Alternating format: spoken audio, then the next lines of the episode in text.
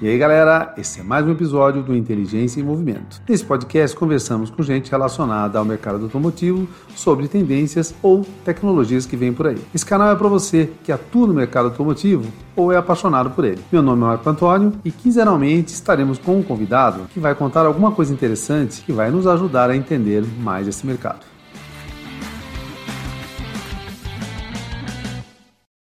E hoje eu tenho o prazer de estar aqui com uma figura que ele era motoboy, pelo, e diz que ainda é, né? E ele eh, tem um quadro, é, ele faz esquetes, faz esquetes, que é motoboy também, viaja. E pelo que eu vi, cara, depois você me corrige aí, parece que você tá com quase um milhão de seguidores no Instagram. É o meu amigo João Danica. E aí, João? Isso aí é fake news. Eu tenho no Instagram 200 mil, viu? Você falou quanto mil, cara? Milhão. Nossa eu tô, senhora. Eu, tô chegando em um milhão no Face. Vou chegar em um milhão Ah, de seguidores no Face. No Face, é, eu tava dando uma fuçada. O YouTube Mas você se viu junta- bastante pouco, né? Mas se juntar Instagram, Facebook e YouTube, eu tenho mais de um milhão de seguidores no planeta. No planeta, né? Lógico, você é um cara internacional, né? Sim, sim. eu- eu- Muita gente me conhece em Londres, Portugal. Pior que é verdade. Cara, que loucura. Eu me lembro que. Mas na verdade eu conheci. é, o seu primeiro, primeiro vídeo que eu vi seu nem foi esse de olha, eu tô aqui em Nova York e tal. Não, cara, foi um que eu compartilhei com um monte de gente que eu achei. Eu dei muita risada. Que era você com o Thiago Gordinho fazendo. Era um sketch sobre recrutamento motoboy. Era, era contratando o motoboy, né? É. É isso? É, esse aí. Esse vídeo, esse vídeo arrebentou, cara. Esse vídeo foi um, uma dádiva que o Gordinho trouxe pra mim, que o Gordinho deu essa ideia, né? A ideia dele, Ah, né? O. Gordinho vem com algumas ideias, às vezes, eu- a maioria das ideias são minhas, porque eu passo situações de entrega, né? Ele foi trabalhar um ano e meio depois na Irlanda, mas a gente já tinha feito quase todos os vídeos do motoboy. Mas o Gordinho, de vez em quando, vinha com umas luzes, assim. Teve uma entrevista também que a gente fez que foi ideia dele. Eu, eu só dou uma lapidada, porque às vezes ele vem com a ideia muito extensa, assim. Eu falo, não, peraí, enxuga, pega aqui, lima aqui, Ah. corta aqui. Põe essa piada no final, que de repente aqui ou no meio, blá, blá, blá, pum, aí dá uma. E não, e como lançar- personagem, cara, ele encaixa assim que fica genial. eu ganhei, eu ganhei três presentes, assim, que foram muito valiosos na minha vida. Um presente foi o. Eu tenho que falar o nome dele, porque ele teve uma. A gente não trabalhou mais junto, mas assim, Tá. ele teve uma importância muito grande, que é o Rico, o chaveiro, que deu a ideia do primeiro vídeo, né? Tem gente, tem gente me marcando nesse vídeo agora, essa semana. Né? Nossa. vídeo em 2014, sabe a história do chaveiro, que o cara joga a chave dentro do carro, fecha o vidro, que o cara É, reclama do conhe- preço? é, que ele fez, foi que Esse vídeo também. é eu que filmei ele, eu que gravei, só que eu não tô no vídeo, é o gordinho, Ah, é verdade. é o gordinho que é o cliente e o chaveiro reclama, fala- né, o gordinho reclama do preço. Então esse foi um presente que eu ganhei do Rico, que valeu muito. Depois teve esse presente que o gordinho me deu também, nos deu, né? Esse vídeo arrebentou demais. E depois teve um comentário de um seguidor meu que escreveu assim, ó, num, num vídeo, ele comentou o seguinte, ele falou assim, João, eu tenho vontade, eu tenho vontade de falar assim pro cliente, ó. Para o cliente perguntar quem é, porque o buzina toca o interfone. Para o cliente perguntar quem é, eu tenho vontade de falar assim, eu fui aqui que pediram um assalto com refém. Aí o cara vai falar assim, eu tô esperando a pizza. Ele vai falar assim, então a porra da ele, ele deu o texto pra mim, exatamente o que eu fiz no vídeo. Eu ganhei esse presente, cara. O cara escreveu isso. A hora que eu li esse comentário, eu chamei a Nika e falei assim, Nika, vem aqui, eu preciso gravar isso agora. Ah, Agora. e fa- falando nisso, cara, até aqui, é assim, você me contou a história, por, é, por que o João Nanica, isso você pode falar seu nome, isso não é segredo, né? Porque João da Nica? É. João da Nica é porque a minha esposa é a Nica. E aí o que aconteceu? Eu, porra, eu sou um cara, mano. Eu tenho dificuldades com. Eu sou um velho chato, eu acho. Eu tô ficando velho chato. Eu tenho, eu tenho dificuldades de aceitar mudanças, assim, é, que tenha que mexer muito com a minha cabeça, sabe? Eu mudo muito de ideia. De ideia, de coisas que eu vou inventar, de coisas que eu vou falar, em quem eu acredito, em quem eu não acredito. A minha cabeça é assim, ó, fervilhando. Mas eu tenho umas coisas assim que eu sou. Eu, tô- eu acabei ficando chato. Eu tô lá no Orkut, felizão da vida usando o Orkut. Certo? né? Orkut. Aí, aí apareceu o Facebook. E aí o pessoal começou a migrar pro Facebook. Eu lá no Orkut, eu não gosto de mudar, mano. Se aparecer um outro agora, eu vou ter Demorei que mudar. também, demorei. TikTok, o TikTok eu não chego nem perto dessas coisas, eu tô piorando. Eu lá no Orkut, eu- chegou uma hora, eu comecei a ficar sozinho no Orkut. Eu, eu não conseguia mais fazer o arado da Fazenda Feliz lá, sozinho não dava. Fazendo feliz, puta vida. Aí o que eu fiz? Aí eu fui pro Facebook, porque a Nika tinha aberto uma conta no Facebook já. A Nika já é mais Ah. pulseira, ela pulsa mais assim. Então ela já tinha ido no Facebook, já tinha aberto uma conta e ela botou a conta João e Nika. Quando eu comecei a usar o Facebook, eu meio que roubei a conta dela. Eu comecei a usar pra caralho. E ela, menos assim, ela, eu comecei a botar gente no, no Facebook que ela não conhecia. Tá. Ela, ela começou a ficar, pô, por que você põe esse monte de gente aí que eu não conheço e tal, né? Pode pegar esse Facebook pra você, vai fazer outro pra mim.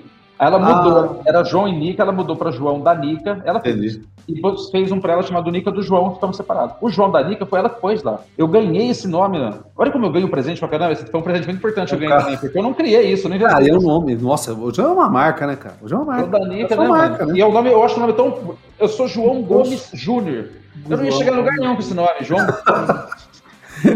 João Danique. Você vê, ela bolou. Cara, você ganhou um nome artístico assim, Ganhei, sem querer, cara, né? Sem querer, e eu acho ótimo, João Danique. Não, muito legal. João Danique. E aí é fácil, porque todo mundo fala, eu sou o João porque minha mulher chama Nica. Sim. Isso acaba sendo meio que exclusivo, né? Porque João tem um monte, né? João Gomes, velho. Eu lembro que uma vez eu abri a lista telefônica, olha o Nossa. tempo que eu sou, a lista telefônica. Uma Só... vez. Olha, deve ter mais João da Silva, né? Não, mas eu abri de curiosidade uma vez a lista telefônica, João Gomes. Meu pai era João Gomes, eu sou João Gomes Júnior. João Gomes. Lista telefônica era um negócio grande. Nossa. Tinha cinco páginas de João Gomes, mano. Hora a gente vai ter que explicar o que é lista telefônica o pessoal, né, velho? Ah, não, deixa, o pessoal vai saber. Quem não souber o que é lista telefônica, procura no Google, mas sabe, sabe? Então, tinha um monte de. Tinha João Gomes pra caramba, cara. João Gomes ninguém ia saber quem era. Eu ia morrer no anonimato. Cara, e assim, é, como eu sou de Campinas, você também é de Campinas, né? Você é nascido em Campinas? Sim. Conta um pouco para nós, para a gente entender o seguinte: trajetória do João. João, até, até escrevi um negócio que é interessante, fala, né? Que João era Joãozinho e Joãozinho é piada na escola, né? Aquele moleque endiabrado. Você era um moleque pentelho quando você era. Escola, eu era, eu era. Você era o Joãozinho chato. da piada mesmo? Eu era chato. Eu era pentelho, chato. Gostava de provocar. Eu Ai. sempre. Eu, eu, eu, era o cara que eu fazia bullying com o povo, assim, tá ligado? Mas assim, eu, eu fazia bullying com quem com quem fazia comigo também. A gente trocava Sim. bullying, na verdade. Né? Eu era o cara da zoeira mesmo. Lógico, se a pessoa não gostava, chora... tinha gente que chorava. É. Eu não zoava, eu pelo menos não zoava. Eu não gostava de zoar com gente que ficava bravo, sabe? Bravo, não, bravo, bravo. Tudo bem. A gente ficava triste. É, era engraçado sabe. você zoar o cara, o cara queria te pegar, você correr e o cara não conseguia. Era isso que era engraçado, né? e o cara, se te pegasse, te batia. Verdade, muita aventura, né? É. Você era o Joãozinho, que às vezes era o Joãozinho da piada. Mas e aí, você estudava onde? Como é que foi? Eu estudei numa escola pública até a oitava série, Cristiano Volkert, perto da minha casa aqui. Depois eu fui para a ETEC. Aconteceu uma coisa muito engraçada na época da ETEC. A ETEC era um colégio particular, a escola São José, né? Meu avô. Oh, São José, Salesiano. É, eu estudei é, Salesiano também. Meu avô pagava para mim porque eu tinha que fazer. A minha família é uma família meio que assim de metalúrgico. A minha família tem uns. Tinha o, o Pretinho, que era o técnico eletrônico. O Pretinho era um primo, primo da minha mãe, na verdade, chamado Edmilson. O primo dele era Pretinho. E ele fez técnico eletrônica na ETEC. Que legal. E, ele, e, eu, e era um puta curso, hein, cara? E, é, eu lembro que o meu avô, minha mãe falava assim, ó, oh, Pretinho fez técnico na ETEC, por que você não faz também e tal? Eu tinha um videogame Atari, ele consertava pra mim, tá ligado? Quando eu quebrava. Nossa. Eu tava na casa dele, ele consertava o Atari, então eu achava que era um negócio meio foda, assim, fazer uhum, técnica. Uhum. Era um negócio meio top, tá ligado? Mas não era uma coisa que eu faria. Foi meio que, meio que sobrou, assim, porque eu acabei, eu tava sério, sem saber o que eu queria da vida e tal. Ah, faz o vestibulinho aí da ETEC e da ITK. A ITK foi essa técnica em química, química mano. Nossa. Olha que bosta, que eu ia me fuder muito. Assim, pra mim, né? Porque o técnico eletrônico eu também me ferrei. Porque eu não curto, tá ligado? Eu quase bombei os três anos, eu passei raspando. Mas parecia legal. Não, era legal a diversão entre nós ali. As bobagens no, no intervalo né? O negócio de começar conhecer outros mundos, mas assim, é, o curso para mim mesmo era uma coisa meio maçante, sabe? Que era ficar fazendo cálculo de resistor, quanto que tinha que ser o capacitor. Ah, mas você fez ele inteiro mesmo, você fez isso. Técnico eletrônico, eu me formei depois de fazer estágio. O estágio acho que me estragou. O estágio era um, um, chamava CTI, na do Rodovia Dom Pedro ali, CTI, que era, um, era, era público. Eu não sei se é público ali ainda, se mudou de nome. É, ainda é público, ainda é público. CTI. Mas é um outro nome agora. Você é. podia entrar pelos Amarais ou pela Rodovia Dom Pedro. Isso. Eu fiz o estágio ali e nós não fazia bosta nenhuma, não fazia nada, nada. Eu ah. aprendi a mexer no computador para não ficar parado, né? Não tinha celular para você ficar em rede social. Então eu aprendi a usar o DOS, nunca tinha mexido no computador na minha vida. E dali eu saí meio sem rumo, assim, tá ligado? Aí eu fui trabalhar de servente de pedreiro. Nossa, de eletrônica, cara. Você era técnico eletrônico de tech. Eu não queria mexer. O único problema foi isso. Você fala, é verdade o estágio, cara. Você foi fazer estágio em um órgão público.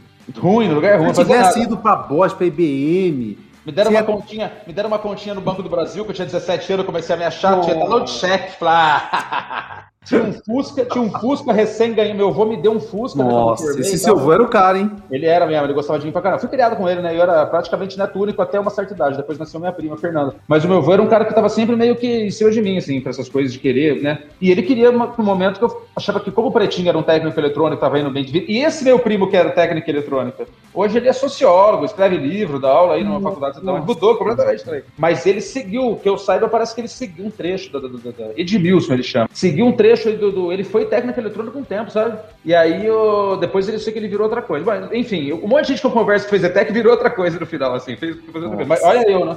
E é isso, olha que interessante isso, velho. O caminho que eu segui, olha, eu me formei técnica eletrônica, depois virei servente de pedreiro. E o caminho que eu segui, que eu não vou contar aqui, porque eu vou contar isso num livro. E se eu contar aqui, ninguém vai comprar o livro depois. Ah. Eu não contei isso pra ninguém. Não, a gente indica o livro depois. o caminho que eu segui culminou onde eu tô hoje, cara. Eu acho que se eu tivesse feito alguma coisa diferente no meio desse caminho, eu não sei se não, hoje eu seria um cara. Servente de pedreiro, você foi para onde, cara? Ele motoboy. Maior é por onde eu passei. Assim, ó, as não, coisas que Direto?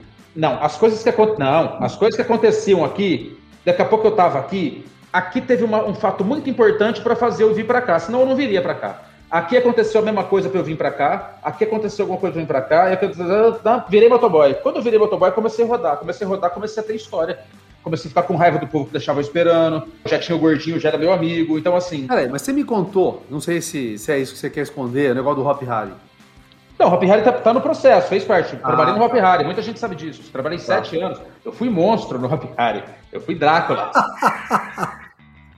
Você assustava o pessoal aonde? Assustava o pessoal. Aonde? No, no, Na rua, dentro de um túnel lá, uma vez eu fiquei, umas vezes. Ah, era um brinquedo que tinha lá que você ficava assustando era o pessoal. Durante, durante a hora do horror. Hop Harry tem um evento que chama Hora ah, do Horror. E você ficava assustando o pessoal tem lá. uns monstros na rua lá, eu era um dos monstros. Eu fui, eu fui dois anos monstro lá, nos eventos lá. Tenho fotos, tudo, já posso Meu foto. Deus, você já foi monstro, cara. Meu Deus do céu. O que eu quis dizer é o seguinte, eu tenho uma amarração de, da minha história que assim, se você falar assim, pô, João, você foi fazer ETEC, técnica eletrônica, se eu falar para você que o fato de eu ter feito ETEC me levou para cá, e aí esse fato de eu ter feito isso me levou para cá, se eu não tivesse feito ETEC, talvez eu não tivesse vindo parar aqui. E aqui aconteceu alguma coisa que me levou para cá. E se eu não tivesse passado aqui, eu, talvez eu também não ia passar por aqui. É. E me trouxe onde, onde eu tô, cara. Se eu contar pra você a história, tá tudo amarrado, mas eu não vou contar.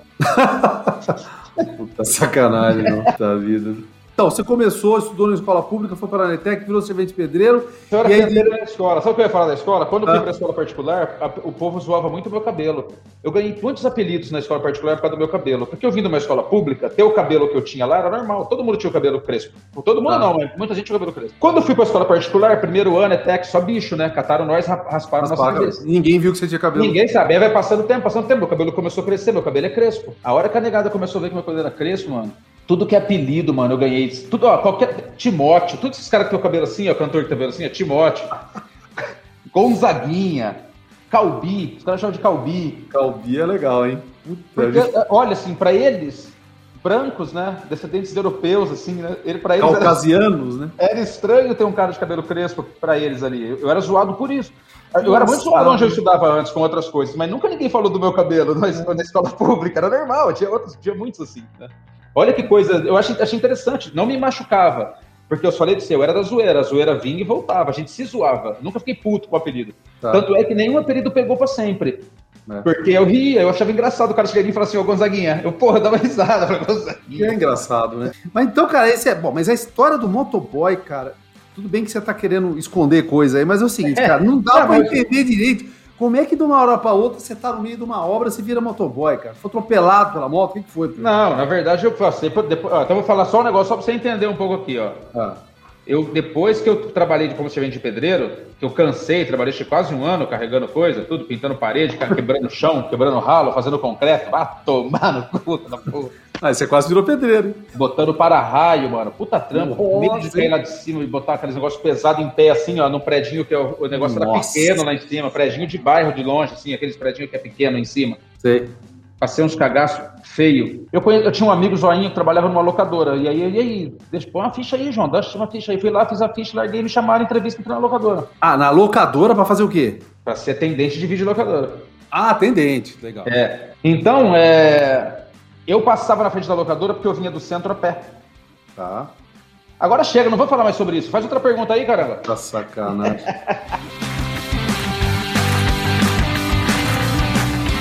que ano mais ou menos você acha que você começou a ser motoboy? Você lembra? 2007. eu, fui, eu, eu, fui demitido do Hop Harry em 2006.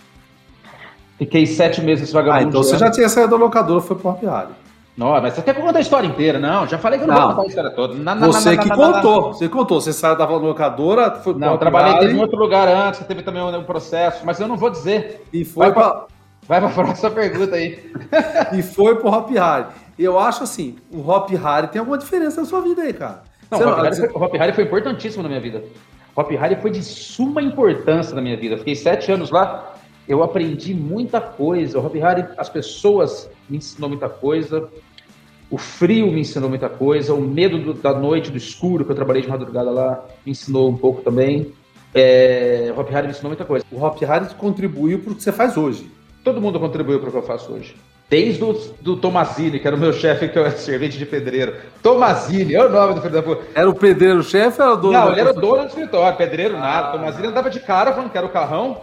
Ah. gordão, sabe? Boa gente, assim. Sabe esses gordão boa gente? Ah. Simpaticão.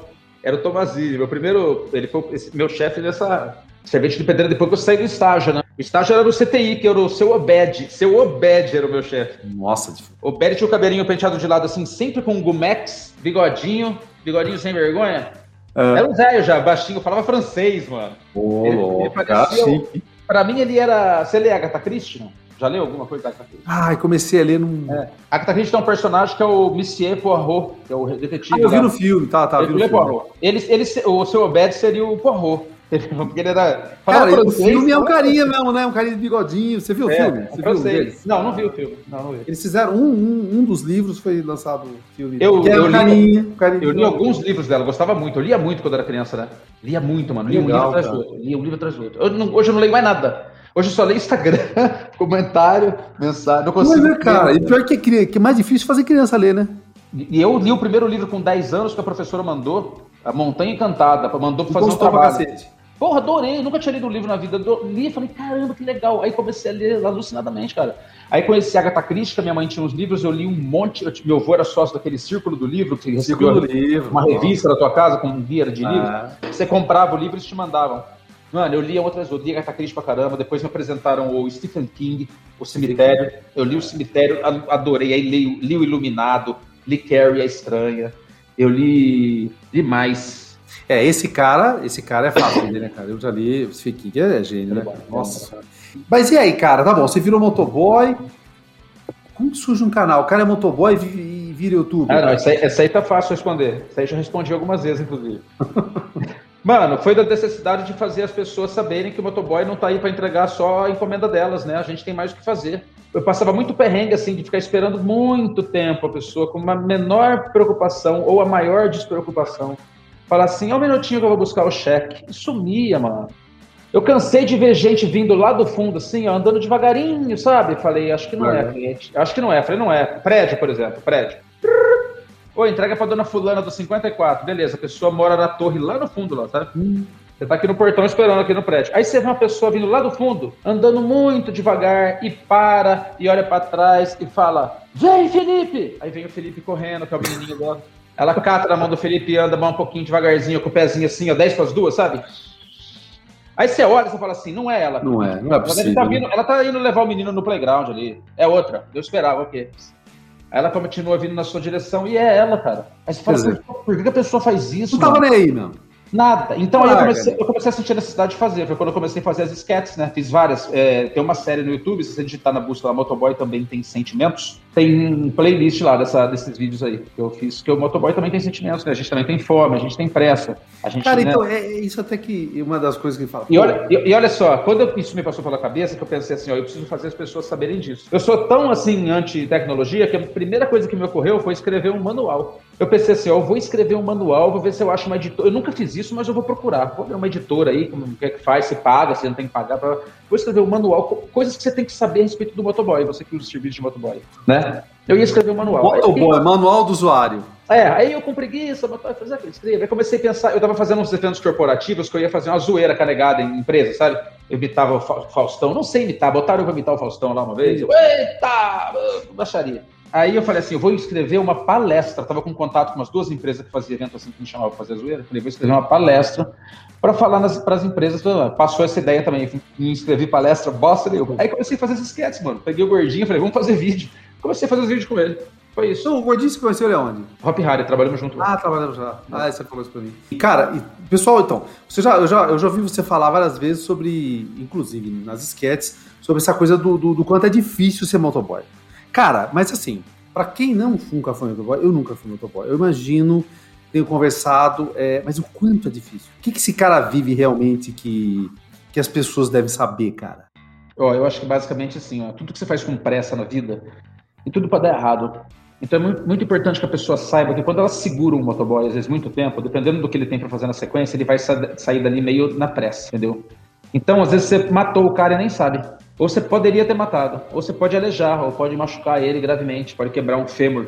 Então, o que você puder fazer para agilizar a vida do motoboy é importante. Então, assim. Então, gente... ele vive em risco, ele já vive em risco. Já vive em risco, né? Porque ele fica o dia inteiro em cima da moto. Uns ficam o dia inteiro. Eu ficava o dia inteiro, não sei, tem uns que é aplicativo, trabalha a hora que quer, enfim. Mas eu ficava o dia todo. Então, assim, é uma probabilidade de se quebrar é maior, né? E aí a pessoa ainda te dá uma canseira de 20 minutos, você tem às vezes uma sequência para fazer, tem um último lá que tem horário, você já começa a ficar desesperado. Mas aí, aí o cara sai com pressa, entendeu? Além da pressa, é, atividade motoboy, tranquilo, o que que é? É bom ser motoboy? Cara, eu, é eu gosto, cara, eu adoro. É. E assim, é uma coisa que eu não largo. Eu poderia ter largado, sabia? Poderia já não ter ser motoboy há um tempo já. Eu tô aí, cara. Puta, eu gosto. Lógico, eu não fico naquela loucura do dia inteiro como eu ficava, mas quando eu pego pra fazer uma sequência de entrega assim, que eu tenho que fazer um roteiro e sair fazendo... Outro dia eu fiz uns 10 lugares de manhã aí que precisei, que eu... semana passada quebrou a moto do menino que trabalha comigo aí. Eu catei a moto, pum, pum, fiz um roteirinho, pá, pá, pá. Pô, eu, primeiro que eu já passo em alguns lugares que há um tempo eu não vejo mais, né? Já ah. me, né? E eu gosto desse negócio de estar tá montando roteiro e fazendo entrega, velho. Eu, eu acho não, mas você curte moto, então. Você gosta de moto.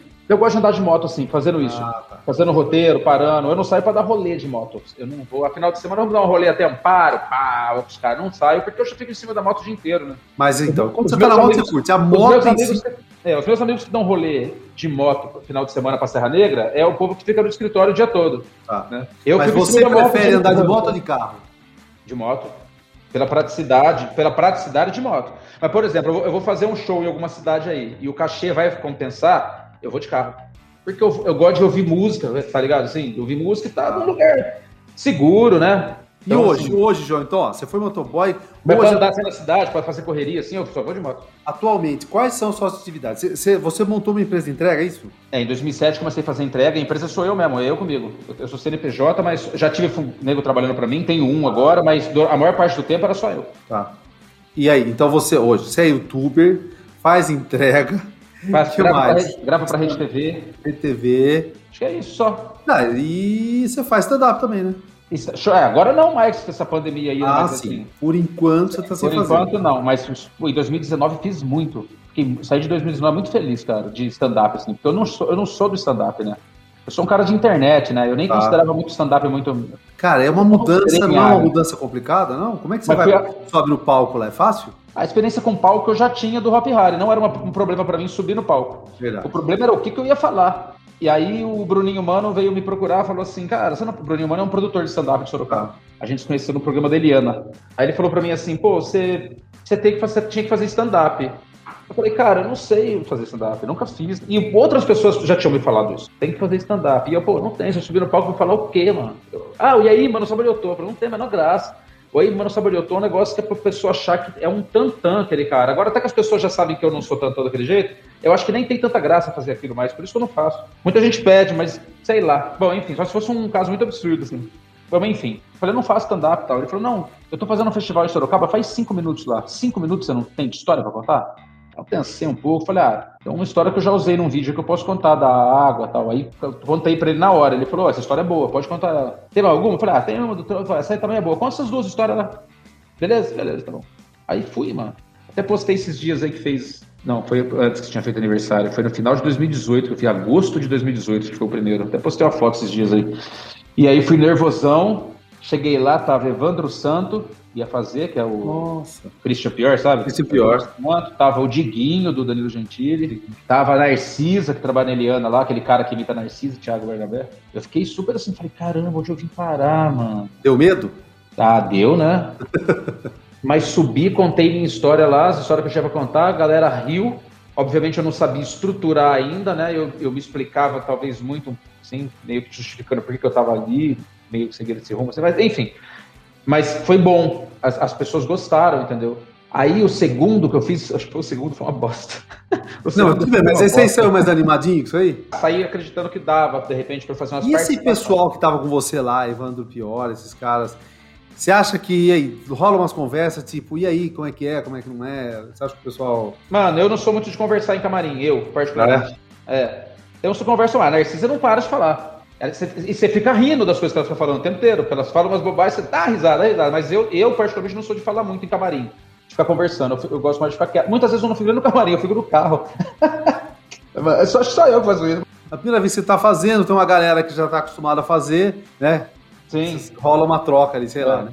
É, eu não sei. Eu, eu, mas aí o primeiro você saiu mais animado, o segundo você falou que foi ruim. O segundo foi uma bosta, mas assim, teve um agravante, né? Eu, eu tava gravando na Rede TV, fui de manhã gravar. É, manhã, de manhã não, acho que foi depois do almoço, assim, 11 horas. Almoçamos e gravamos o negócio, acabou 3 horas, 3 e meia. O show era em Itapevi e eu tava em Osasco. Eu falei, eu não vou voltar para Campinas, vou voltar para Itapevi. Direto. Fiquei em Osasco, lá um tempo no camarim da Rede TV, até a hora que deu também, eu não tinha tanta moral lá, fiquei meio sem graça de ficar lá. Catei a moto e fui pra Itapevi. Cheguei em Itapevi 4 e meia, 4, Quatro horas. Cheguei no bar já, quatro horas da tarde. O show marcado para as nove.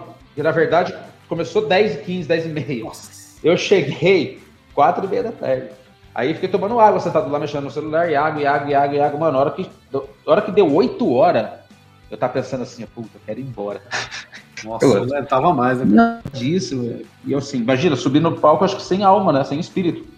Talvez tenha sido um agravante, assim, o povo ficou meio. O povo não riu muito com as coisas que eu falei, não, riu um pouco. Mas depois dali pra frente, velho, eu peguei Foi. umas três, quatro buchas na vida, assim, pra, pra plateia um pouco mais difícil, ou gente que não entendeu nada, não viu momento nenhum, peguei gente que não, nem ouviu o que eu tava falando, porque não tava lá pra ver o show. Mas, assim, a grande maioria dos shows que eu fiz de stand-up mesmo foram muito bons, cara. O povo ri muito das coisas que eu E hoje você, você roteiriza o show? É, o show é todo meu, né? Mas não escrevo nada, tá, tá tudo na minha cabeça. Não, é, não, cara. Eu juntando, cada show que eu fazia, eu juntava um negócio, conta uma história, conta uma história, e acontece muito de eu estar tá fazendo show, lembrar de uma coisa no meio de uma história, falar, as pessoas riem. Aí eu já ponho, incorporo isso no próximo, eu, eu conto, entendeu? Mas você não escreve nada, fica tudo na cabeça? Não, tudo na cabeça. Caramba, cara, você não tem medo de dar branco mesmo? Não tenho nada escrito. Usar um tópico ali, uma lembrança, nada? Não, porque eu tenho várias histórias para contar, né? De repente eu vou lembrando de uma, conta, lembro de uma, outra, outra. uma, conta. É, vou contando. Aí, assim, eu, eu tenho mais ou menos uma sequência, né? Porque eu começo contando, tipo, eu conto um fato lá de quando eu era criança, eu conto um negócio lá do motoboy, vou ah. lá pro Hop Harry, falar do que eu virei motoboy saindo do Hop Harry, as dificuldades que o motoboy enfrenta na vida, blá, blá, blá, conto algumas histórias lá, depois eu falo que eu sou famoso, agora as dificuldades são outras. Aí eu falo um pouco da minha mãe, que a minha mãe também é lelé, fala, faz umas, fala umas bobagens e tal.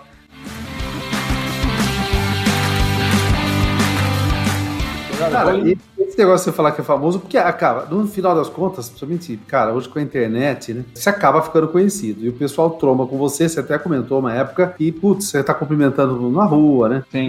Que a gente ouve, eu não sei, é, é, é o pessoal, quando encontra você, não espera que você conte alguma coisa engraçada? O tempo todo, né? Mas é engraçado, porque tem a sensação que aquele cara vai falar uma coisa divertida, né, cara? É, a pessoa tô ali pra fazer uma, exatamente pronto pra fazer uma piada naquele momento e eu tô com a cabeça no banco, que me deu um problema, eu tenho que ir lá resolver, eu tô com frio na barriga, quando eu tenho que ir no banco, quando eu tenho que ligar na net, me dá frio na espinha, na barriga, eu fico desesperado, eu não gosto de fazer essas coisas. Aí eu tô, tô no semáforo aqui no banco, para o cara do meu lado e fala assim, aí, Renanique, é. onde, você, onde você tá hoje? Fala aí, fala aí, onde você tá hoje? Onde você tá hoje? É, porque é o seguinte, a imagem que o cara tem de você é um cara contando piada e ele encontra, cada vez que ele encontra você na internet, ele tá dando risada. É, exatamente. Tá... exatamente. E, que pessoa, e as pessoas... Deus, ele já vem com aquele sorrisão você de você. E, e, é engraçado, e é engraçado que as pessoas acham que são minhas amigas, né? As pessoas gritam coisas pra mim. Você não grita na rua com uma pessoa que você não conhece. Pessoa... Você não grita com uma pessoa que não te conhece. Você não fala pro cara assim, nossa, tá gordo, hein? Você fala essa coisa, né? Eu ouço isso, eu olho, a pessoa que nunca vi, mano. Tá louco, mano. Quando a Ponte Preta tava pra cair aí, da Série B, os caras, pra Série A2, pra Série B, acho. Ah, não lembro, tava pra cair, acho que pra Série B. Pô, o nego passava perto de mim e falava assim, aí, vai cair, hein? Você fala isso com uma pessoa que você não conhece, mano? Os caras se sentem meus amigos, tá ligado? Verdade, cara. É, é, muito é, louca, né, cara? Isso às vezes, lógico, a maioria é sempre muito elegante, ah. muito fina, conversa, bate-papo, tal, blá, blá. Mas às vezes tem uns caras meio inconvenientes, ah. sabe? Os caras que vêm querer... Sensação. Eu, eu, acho, eu acho uma falta de educação, por exemplo. Eu jamais farei isso com uma pessoa que eu não conheço. Sentar na mesa com a pessoa, cara. Eu tô comendo. Nossa, eu, Anitta, já aconteceu de estar comendo, almoçando. Eu, Anitta, o Laio e a Laura. Meus, eu, minha esposa e meus filhos. Vem a pessoa, senta do meu lado aqui, ó. Pá, fica conversando comigo. E eu tô aqui rangando tal, e tal. E, aí, mano? E o cara, não, sou seu fã demais, não sei o que. Pode tirar uma foto? Não, pode tirar uma é. foto, vai me sentar é. na mesa, cara. É, é, nego senta, já aconteceu. Nossa. Então, assim, às vezes a pessoa, a pessoa tem, acha que ela tem uma intimidade com você porque ela te viu o tempo todo, entendeu? É um processo, é uma falha na Matrix, eu acho, na verdade, do cara. E o cara, assim, momento legal, tô dando risada, tá cara divertido, é meu amigo, né? É, eu acho que o cara acha que eu vou fazer piada lá, mas eu não faço piada o tempo todo. Ah, é engraçado. O cara fala, onde você tá hoje? Eu falo, tô indo no banco, resolver um pepino lá.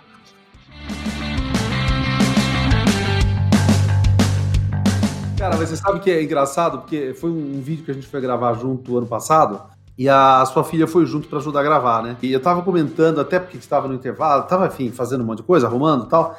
E aí eu até comentei, falei, nossa, hein, seu pai, puta, ele bagunçou o dia inteiro. Falando, meu pai é sério pra caramba. Eu falei, nossa, jura? Né? Então ela, ela, ela, ela postou uma imagem, pô, você, é, você é muito sério, João?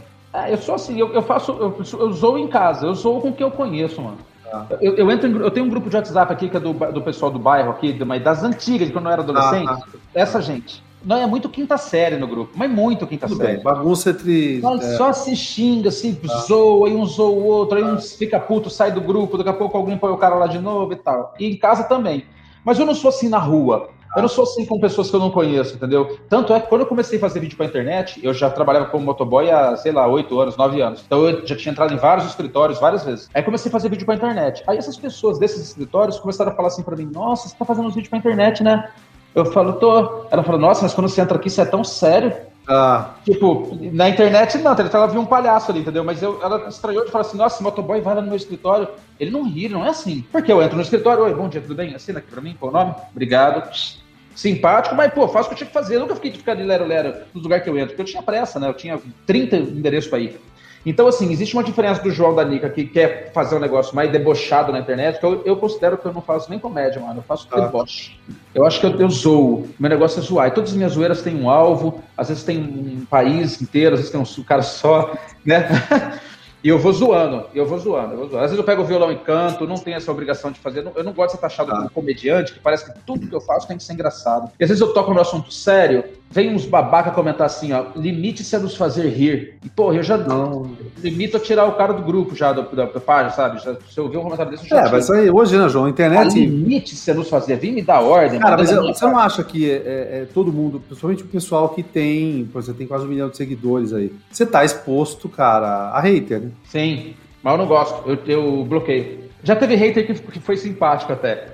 Mas tem, uns, é, mas tem uns que são muito violentos, assim, muito, vem falar muita bosta, vem querer mandar em mim. Ó, querer mandar na minha página, não. A página é minha, mano. Minha.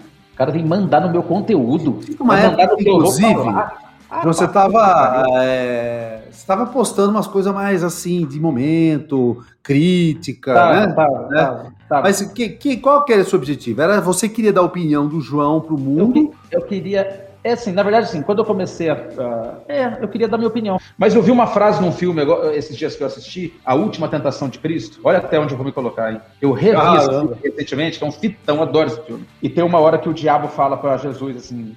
O diabo tá tentando Jesus sair do caminho, né? Sim, sim. Quando ele tá assim, no deserto? No deserto. O diabo Isso. aparece de cobra, Isso. parece uma cobrinha, e fala é. assim: é muito, muita arrogância da sua parte querer salvar o mundo sozinho. O mundo não quer ser salvo. Salva-te. O diabo fala isso pra ele. É. Então parece que naquela hora ele falou para mim, tá ligado? E eu caí na tentação. Eu vou me salvar. Então, mas é, eu entendi, cara. Por isso mas... que eu não falo mais nada. Ah. Não falo mais nada. Mano, depois que eu falei um vídeo falando que a gente tinha que ser contra o racismo, a mensagem do vídeo era essa. E tinha gente comentando contra esse meu posicionamento. Como é que eu, eu me posiciono antirracista e alguém mete a boca num ah. vídeo desse? Ah. Eu falo, não, para, o mundo não quer ser salvo, não. Eu vou salvar é a mim, entendeu? Então eu parei de fazer vídeo nesse sentido porque assim, eu percebia que eu tava falando, eu tava falando assim, tinha gente que entendia, mas de uma forma geral eu tava falando sozinho, porque mesmo as pessoas que entendiam, também acho que não, não compram muito essa briga, sabe? Eu acho que as pessoas estão mais nessa assim, ó. Eu acho que todo mundo ouviu a cobra. Inclusive, né, João, teve uma época que você falou, não vou fazer mais vídeo. Lembra? Foi, mas é, eu falei, mas sabendo que eu ia continuar fazendo, mas eu foi justamente nessa época, quando as pessoas se posicionaram anti anti-racismo. Como que a pessoa é anti anti-racismo? Cara, eu até outro dia tava falando, você já leu aquele livro do o Sapiens? Não. Cara, é assim, que ele discute os, não só os 300 mil anos da espécie humana, né, do, do Sapiens. E, cara, eu nem vou comentar com você, porque eu vou só te provocar disso. Como você tá falando sobre isso, cara? Esse cara, ele gasta 300 e poucas páginas para discutir isso. Se a gente realmente é melhor ou não é. Todo um monte de gente já tem oportunidade de ler. Você tá, falou que tá lendo pouco, mas olha, esse aí, João, eu falo pra você, como amigo, eu falo, lê que vai, você vai ficar surpreso, cara.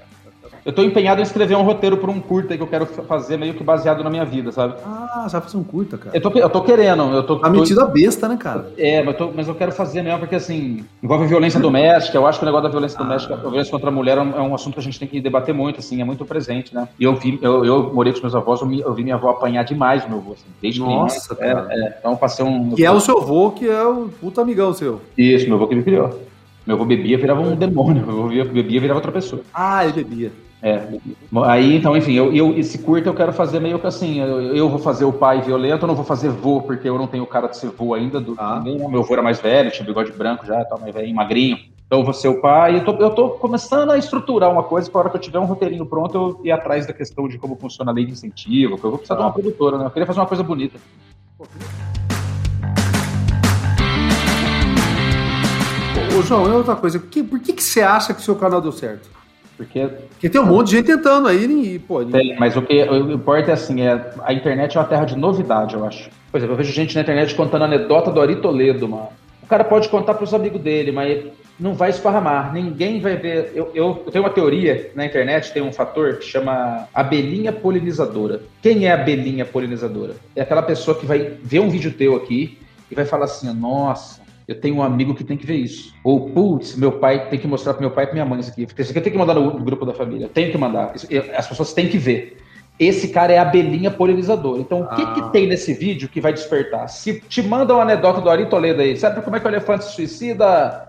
Não, enfia a tromba no cu é só pra. Você vai ter vontade de mandar isso pros outros, assim? É, hoje. Talvez não. Ou talvez um público mais velho que troca entre eles. É, Talvez. isso. Mas não vai ser uma coisa que vai viralizar. Ninguém vai olhar e falar assim, nossa, pá, isso aqui meu pai ver. Não, tem que mostrar. Como eu comecei a fazer o dia a dia do motoboy, ninguém fez isso antes de mim. Então os motoboys começaram a ver aquelas situações e falavam assim, não, meus parceiros que são motoboy também tem que assistir isso aqui. Ah, você acha minha, que então começou a, viralizar mulher, com o público de motoboy? A minha mulher, comecei a viralizar com o público de motoboy. Tá. Motoboy vê, fala assim, manda pra esposa, fala assim, olha aí o que eu passo, assiste aí. Olha aí, manda pra mãe, assiste aí o que eu passo. Sabe essas coisas? Existe uma abelhinha polinizadora. Aí, por exemplo, eu vejo pessoas que montam um canal na internet. Primeiro vídeo da pessoa é o seguinte: vou contar para vocês minha viagem a Nova York. E pum, mostra ele no avião, mostra ele descendo do avião, mostra ele comendo um sorvete ali, mostra um lanche ali, beleza. Vamos supor que essa pessoa seja tua amiga e te manda. É. Você viu uma viagem da sua vizinha aí para Nova York. Você vai mandar para uma galera, falar, galera, vocês têm que ver esse vídeo aqui. Não, né? Porque ninguém vai se interessar. Então, assim, não adianta fazer esse tipo de coisa. Tem que fazer alguma coisa que ninguém nunca tenha feito e que e você pense no fator abelhinha polinizadora. O teu vídeo tem que ter alguma coisa que vai atingir alguém, que vai ter vontade de mostrar para alguém. Isso é, ah. é, tem que ter isso.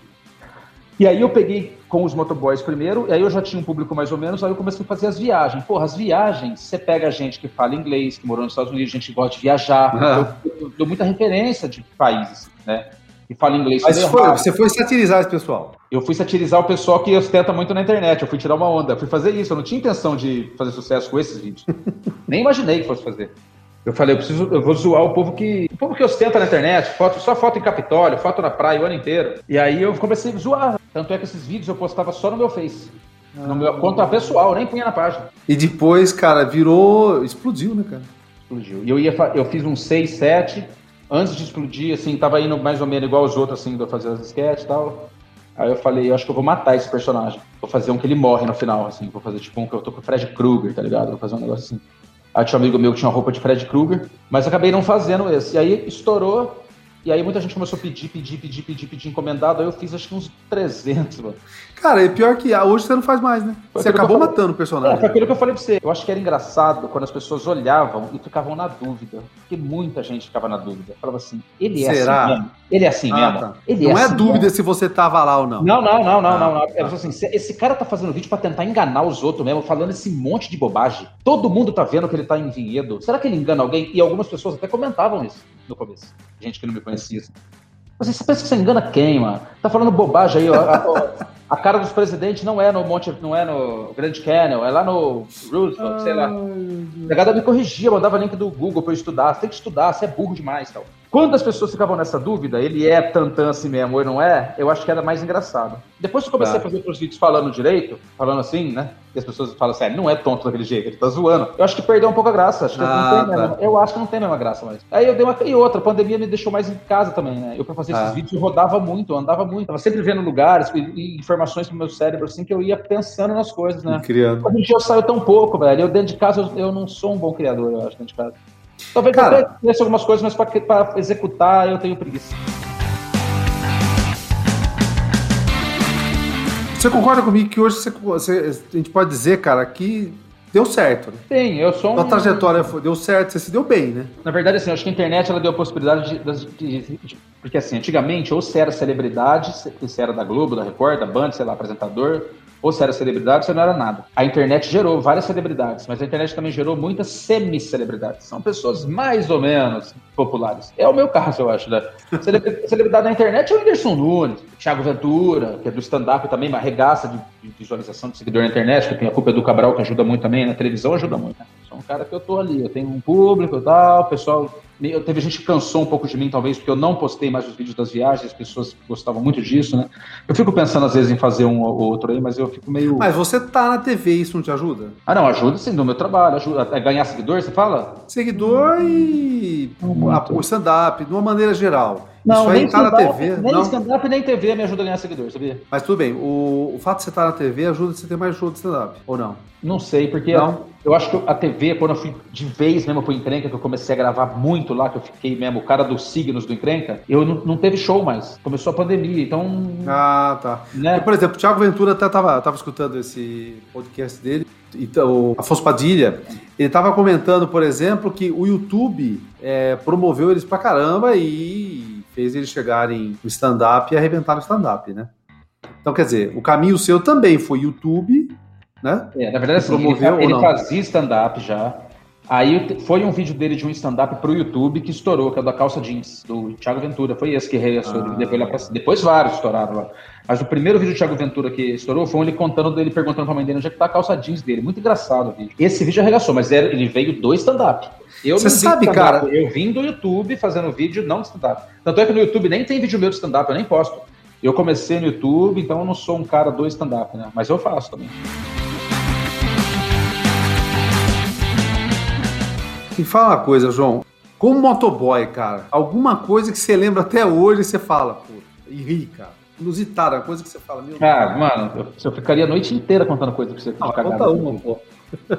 uma coisa que você fala, puta, essa aí foi foda. Eu entreguei um papel pra uma mulher, tinha um X assim embaixo, que ela fala colocar o nome dela. Ah. Entreguei o papel pra ela com o X embaixo assim, escrevi, botei o papel na frente dela e falei assim, ó, no X. Entreguei a encomenda pra ela, tirei o papel, entreguei o negócio pra ela e escrevi assim, no X. Ela, sabe o que ela fez? Ela fez um outro X do lado, assim, e me devolveu. Quase que eu fiz uma bolinha do lado aqui. Eu falei, ah, aqui não. Jogo da velha. Era pra pôr o nome dela, mano. Ela botou outro X. É jogo da velha, que tá louca? Cara, e é direto essas coisas, assim? Ah, isso, pô.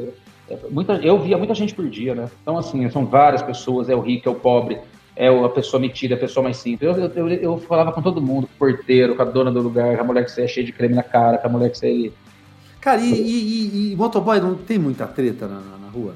Ah, eu não tenho, eu não tive, assim. não- Ah, mas eu tava sempre focado no que eu tenho que fazer, né? Não tinha tempo de arrumar treta, não. Eu, eu buzino quando o nego joga em cima de mim, o carro vem pra cima de mim, eu dou uma buzinada, falo, mas não sou de xingar, de. Não. Mas tem, né, cara? Não, se, te- se, arruma- se você começar a arrumar todo mundo que te fode, tem. Porque todo mundo te ferra, né? O pessoal sai na rua pra matar Você se sentia mesmo ferrado, você uma fechada Sim, sim, sim. Ninguém, ninguém quer saber. O nego dá seta pra um lado e entra pro outro, não quer nem ver que você tá passando. Não, é complicado. O trânsito pra motoboy e ciclista, que eu pedalo também, né? É muito, é muito triste Campinas, assim. Eu acho muito triste. É, eu, é, eu acho. Isso não é uma das coisas que mais atrapalha a vida do motoboy, cara? O fato dele ficar tomando fechado, ca- caindo, não sei, né, cara? Ah, é o risco, como é que né? você evita É cair risco. também, né? É o que a gente falou no começo, uma coisa que o motoboy tem aí é o risco, né? É o risco. Você tá em risco o tempo inteiro, né? Tomar fechada, entrar um cachorro correndo na tua frente, você pode cair também. Você tá, ali- você tá exposto ali em cima da moto, né? Bom, então, e você, mas você tá no mercado de entregas, firme e forte ainda aí. Uhum. Cara, esse mercado, com esse, com essa- depois da pandemia, deu uma aquecida, assim, assustadora, né? Deu. O pessoal tá trabalhando pra caramba e tal. E eu acho assim, por exemplo, o fato desse mercado estar desse jeito, motoboy trabalha mais, mudou, mudou a minha vida, que eu não sou motoboy, mudou a vida do motoboy. Quer dizer, acabou mudando a vida de todo mundo. Mercado de entregas, enfim, motoboy muito forte nisso, mudou a vida de todo mundo. O que, que você acha que vai mudar o futuro? O que, que você imagina que pode mudar o futuro, cara? Não sei, mano. Eu nunca pensei nisso, não. Eu acho que não. Eu acho que vai aumentar motoboy na rua. Bom, e você acha então que vai ferver mais motoboy, vai ter mais entrega e vai. É enfim. E aí eu sei lá, não sei, eu não sei, não sei. Ah. Não sei opinar. Não, é, é, um negócio, cara, porque a gente está vivendo isso agora, tá muito, tá muito intenso, é. né? Uhum. De. de, de... eu, eu tô correndo fazer as entregas aí, antes eu não tava, vou ter que até subir um preço de um cliente aí, que tá. A demanda aumentou, né? O pedido aumentou. Uma outra coisa que eu perguntar a você. Você gosta disso? Você falou que gosta de moto. Você entende um pouco de mecânica ou não? Nada. Nada. De Você... nada, nem, nem de carro, nem de moto, nem de bicicleta. Eu, eu, eu monto e ando. Quebrou um negócio da bicicleta, eu não sei fazer, não sei mexer. Quebrou a sua moto ou seu carro, você leva na oficina ou na concessionária? A oficina mais perto. Mas você tem oficina de confiança? Aquele ah, cara tem uma que eu levo você perto da minha casa aqui. Você, não, tem, tem. tem. Uma oficina você leva e, tem. cara, você, você pra leva... trocar óleo, para trocar pneu, para ah, tá. freio, disco de freio, eu levo sempre na minha oficina. Conheço os caras, já gravei lá Gravei as mentiras do mecânico agora, gravei lá. Ah, eu vi, cara, muito legal. Eu vi. Mas é, é, e você é fiel à oficina? É, é. Eu vou lá porque é, é perto, conheço os caras, confio. Passou na avenida de carro tal, promoção de pneu e disco de freio, óleo. Você vai lá e troca ou vai volta no seu mecânico? Não, eu nem olho pro lado quando eu tô andando na avenida, não fico olhando o preço de nada. Então você nem cota, você vai lá e o que ele cobrar, tá cobrado. É. Nessa oficina. Não, eu não. Vou nessa, é, eu vou nessa oficina desde que eu comprei minha Suzuki. Que, ó, eu, eu, tive uma Suzuki S 2006. Tá. E essa oficina, quando eu comprei a Suzuki, era uma autorizada Suzuki. Hoje não é mais. Tá. Mas era uma autorizada Suzuki. Então eu levava ela lá para as revisões. Comecei a ficar amigo dos caras. Frequento lá até hoje. É, porque o pessoal fala, essa coisa da, da oficina de confiança diminuiu um pouquinho, tá? Porque agora tem muita oferta, mas enfim. Uhum. É, mas eu não, não, não ligo para essas coisas, não. Cara, falando dessa coisa de motoboy, né? Porque como a gente. A, a, o mercado motociclo que eles falam, né? Tá com essas características assim. Cara, e tem o motoboy que tá nessa situação aí, por exemplo, ele foi. A, tá trabalhando com motoboy por N, N motivos aí que você também imagina. Eu imagino que quando você começou a trabalhar em motoboy é porque você precisava trabalhar em motoboy, ou não? Sim, ah, eu, na verdade eu, eu tava parado, Isso. Tinha, tinha moto, tinha dois amigos que já tinham trabalhado como motoboy. Na época que eles trabalhavam, eles falavam muito bem do trabalho para mim, assim, quando a gente conversava. Eu assim, mano, tira um dinheiro, hein? Dá pra ganhar uma grana. Então eu já tinha essa informação. Falei, vou fazer isso aí, velho. Vou fazer uns cartãozinhos, vou pegar a moto e vou sair fazendo entrega. Tô parado, tô fazendo nada, tô, tô, tô desempregado. Que não é hoje? Currículo. Não, quero, não queria mandar currículo mais, não queria. Não queria mais ser CLT, sabe? E aí eu não, nunca mais fui CLT na vida. Desde 2006, quando fui mandado embora do Hop Harry, foi meu último trabalho CLT, depois não tive mais, depois trabalhei sempre por conta. É, mantendo as devidas proporções, o cara que tá parado hoje, ele vai acabar trabalhando no iFood, por exemplo. Acho que sim, é. Né? Ou vai uhum. fazer, enfim. Cara, do que você aprendeu, você conseguiria falar alguma coisa pra esse motoboy? Porque às vezes o cara tá hoje meio desanimadão, né? Cara, hoje eu falaria assim, ó, o que você gosta de fazer na vida de verdade? Porque assim, eu aprendi a gostar porque começou a ficar legal depois de um tempo. Mas quando eu comecei a trabalhar como motoboy, não, não era uma coisa que eu queria ser. Tá. Não, eu nunca falei assim, nossa, quando eu crescer eu quero ser motoboy, quando eu era criança, adolescente. Não, qual é o seu sonho, não? Quero ser motoboy. né? Fui por necessidade e peguei um amor pela coisa, até, até porque, assim, não tem como eu não gostar da profissão que me trouxe tanta história para contar, né, mano? Então, assim, pô, eu só, eu só, me trouxe coisas boas trabalhar como motoboy, não me trouxe desgraça. É, só me trouxe coisa boa. Mas hoje, hoje, em razão de tudo que a gente, os motoboys vive, eu ia falar assim, ó, procura um curso do que você gosta de verdade e fica trampando de motoboy durante o dia aí pra você se manter. Pega qualquer aplicativo aí, vai fazer entrega mesmo, mas já começa a ter uma segunda opção. Ou até vamos chamar de talvez primeira opção e o motoboy ser a segunda, se for o caso. A maior parte do pessoal, a gente acaba em algum momento da vida focando muito na sobrevivência, né, cara? O cara fica é. focado naquilo e acaba. Da... Tem muita gente que trabalha como motoboy aí e não gosta, com certeza, e tá fazendo outra coisa. Eu, eu comecei a trabalhar e curti, achei massa. Assim, no começo não tinha os vídeos ainda, mas me dava uma liberdade de. Eu já gravava comercial, assim, de TV, já tinha feito comerciais antes de ser motoboy. Então, às vezes, me chamavam para gravar comercial ainda, fazer foto. Tem foto da Bosch com a furadeira, tem umas fotos por aí, tem vídeo meu das ferramentas Irving, eu fiz coisa pra caralho já. Um dia eu vou publicar isso, tá? Tudo guardadinho. Então, quando eu comecei a trabalhar de motoboy, eu percebi que eu tinha liberdade. Pra quando alguém me chamava, como eu não tinha cliente fixo ainda no começo, por exemplo, alguém me chamava para gravar um comercial em São Paulo, eu ia. Eu não tinha que dar satisfação para ninguém. Se alguém me ligasse, eu falava, puta, eu tô em São Paulo. Entendeu? Eu ia almoçar, vinha almoçar em casa todo dia. Então, pô, me deu. Um... A minha esposa tinha uma loja no Cambuí e eu consegui ajudar ela a administrar a loja nas horas vagas que eu tinha, que eu não tinha tanta entrega ainda no começo. Então, o trabalho de motoboy me trouxe uma liberdade que eu comecei a gostar daquilo. Tá. Quando eu peguei um monte de cliente, que eu fui crescendo, eu já gostava do que eu fazia. E aí, pô, eu, eu gosto até hoje. Pô, que legal, João. E como que o pessoal te encontra na rede, cara? João da Nica. Nica é minha esposa, como você disse, então é separado, tá? João da Nica. E no Instagram é joão.da.nica. Isso. Então, se, eu, se o cara colocar João da Nica, ele encontra você no Face e no YouTube. No YouTube no, e João E no Insta? no Instagram. Pô, João, valeu, cara. Obrigadão mesmo, velho. Eu que agradeço aí pelo convite. Show de bola.